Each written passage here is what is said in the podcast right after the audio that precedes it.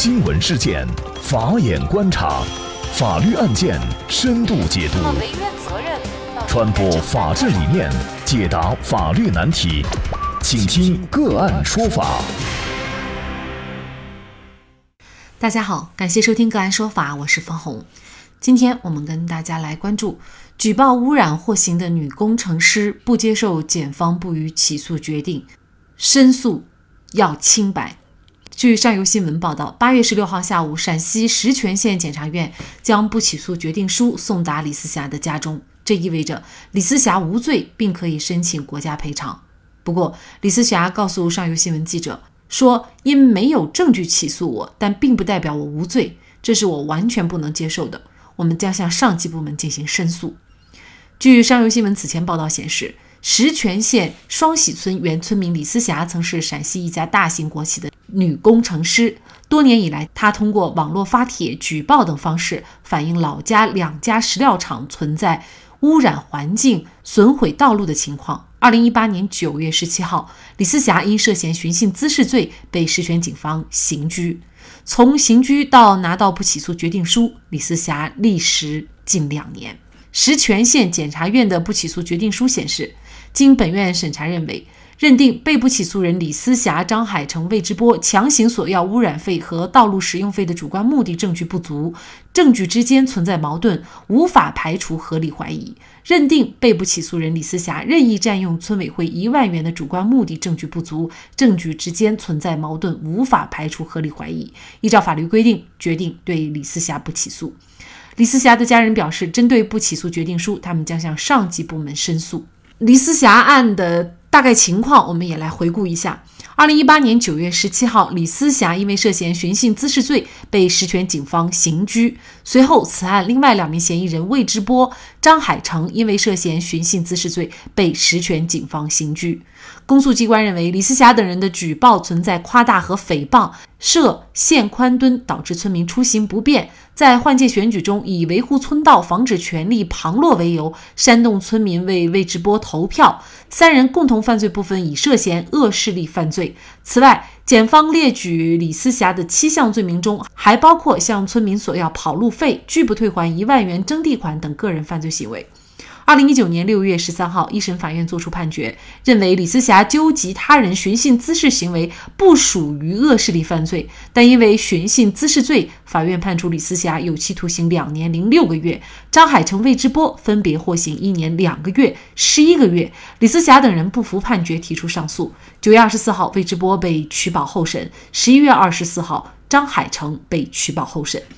二零二零年六月九号，该案二审在安康市中级人民法院开庭，控辩双方对证据等问题存在争议。辩护律师在查阅录音录像时发现，其中多处笔录内容和录音录像内容完全不符。六月十六号，李思霞被取保候审。七月二十八号，安康市中院认为，原审判决认定事实不清、证据不足，且在案件审理中违反法律规定的诉讼程序，根据相关法律规定，裁定撤销一审刑事判决，返回石泉县人民法院重新审判。八月十九号，石泉县检察院对李思霞等人作出不起诉决定。那么，不起诉不就代表着李思霞无罪吗？为什么李思霞还要为自己讨要一个清白？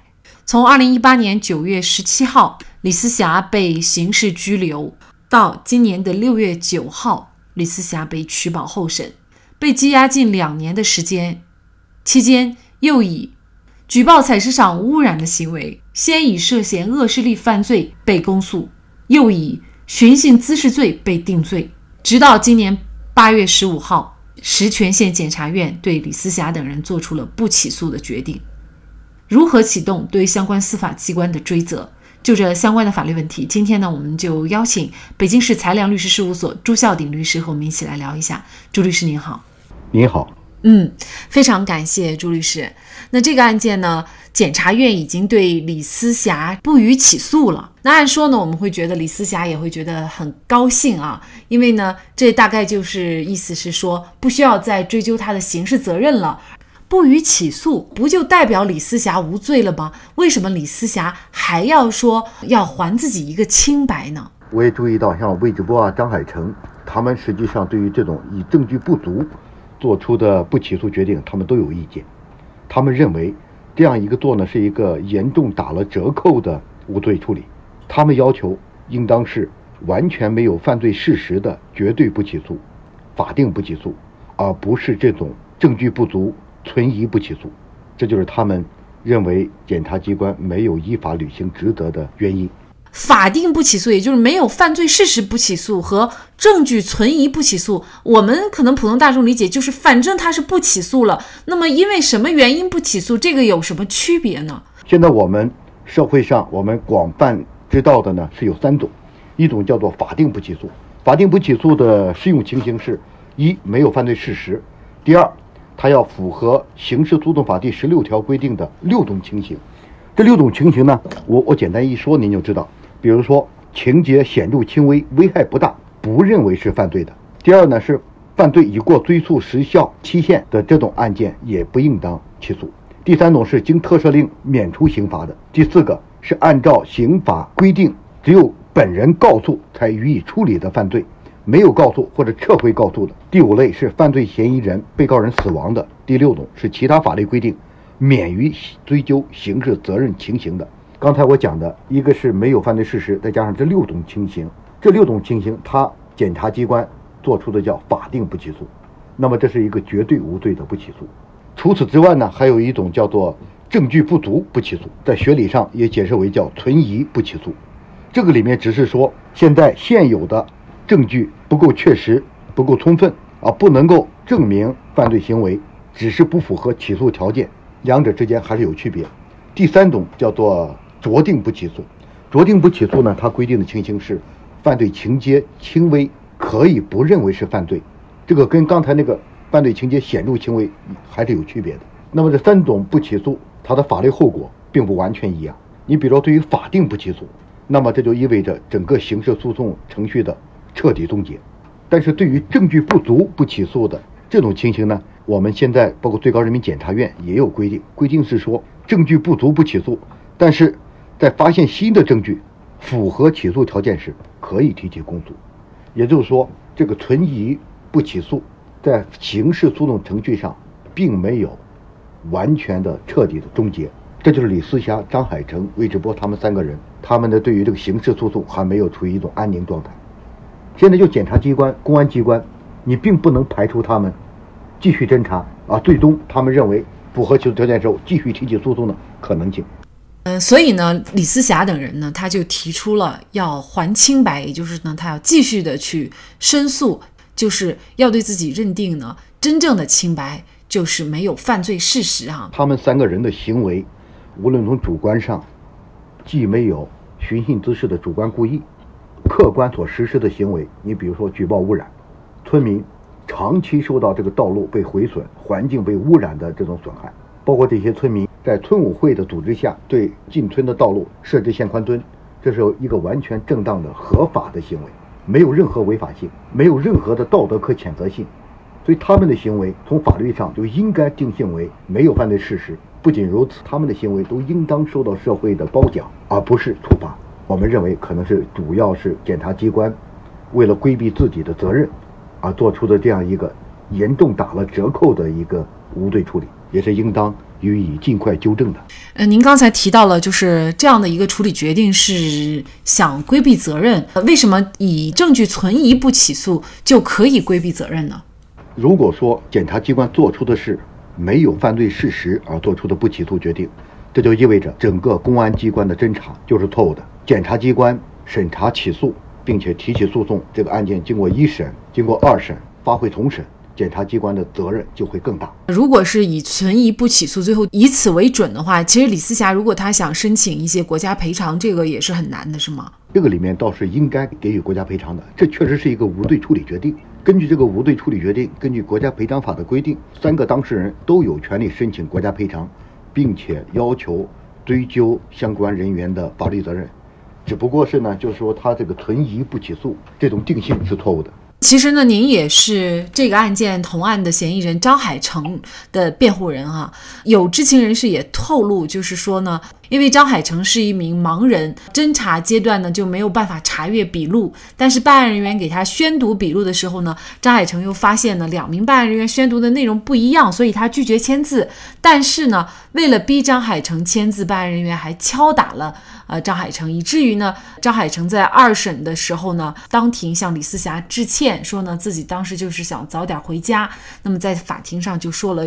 违心的话，也就是说，通过张海成的这种叙述，办案人员的在整个的侦查阶段还是存在一些违法的行为。具体要怎么来追责，或者说他们的这个违法行为需要承担一个什么样的责任呢？我和陈广新律师在为张海成辩护期间，我们在第一次会见，在去年的八月份，我们第一次会见张海成的时候，张海成就提出他的讯问当中有被。多名办案人员殴打的情形，按照现有的法律规定，盲人犯罪应当从轻、减轻或者免除处罚。对于盲人，对吧？法律规定是能不羁押的不羁押，能够不拘留的不拘留，不逮捕的不逮捕。但是张海成在整个看守所被羁押了整整一年零一个月，而且在这个过程当中，在看守所的过程中，张海成是没有人专人来照顾他。所以这个里面，这就涉及到整个公安机关、检察机关，包括一审的法院，这个案件的程序严重违法，已经完全剥夺了被告人的基本的诉讼权利。这些所取得的被告人张海成的供述，那应该就是全部应该作为非法证据排除。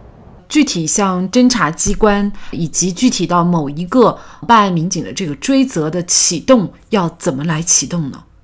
国家赔偿法的具体规定，三个当事人就可以直接要求一审作出有罪判决的石泉县人民法院承担国家赔偿责任。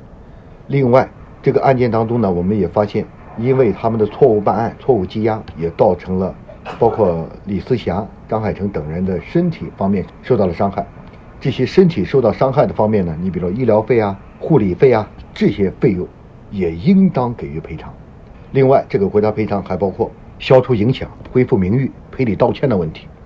我们注意到，像李思霞、张海成和魏志波，他们这个案件在办理之初，石泉县当地的官方把他们当作首起恶势力案件，所谓的违法犯罪事实贴满了大街小巷。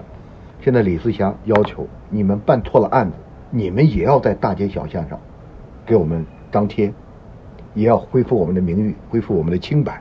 除了直接要求承担国家赔偿责任之外，我们也希望具体办案的司法工作人员应当追究，至少追究党纪责任和行政责任。该警告处罚的警告的，该记过的，该开除的要予以开除。